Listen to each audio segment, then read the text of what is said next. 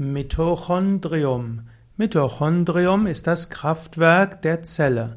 In den Zellen gibt es die sogenannten Mitochondrien und die Mitochondrien bilden die Energie für die Funktion des Organismus.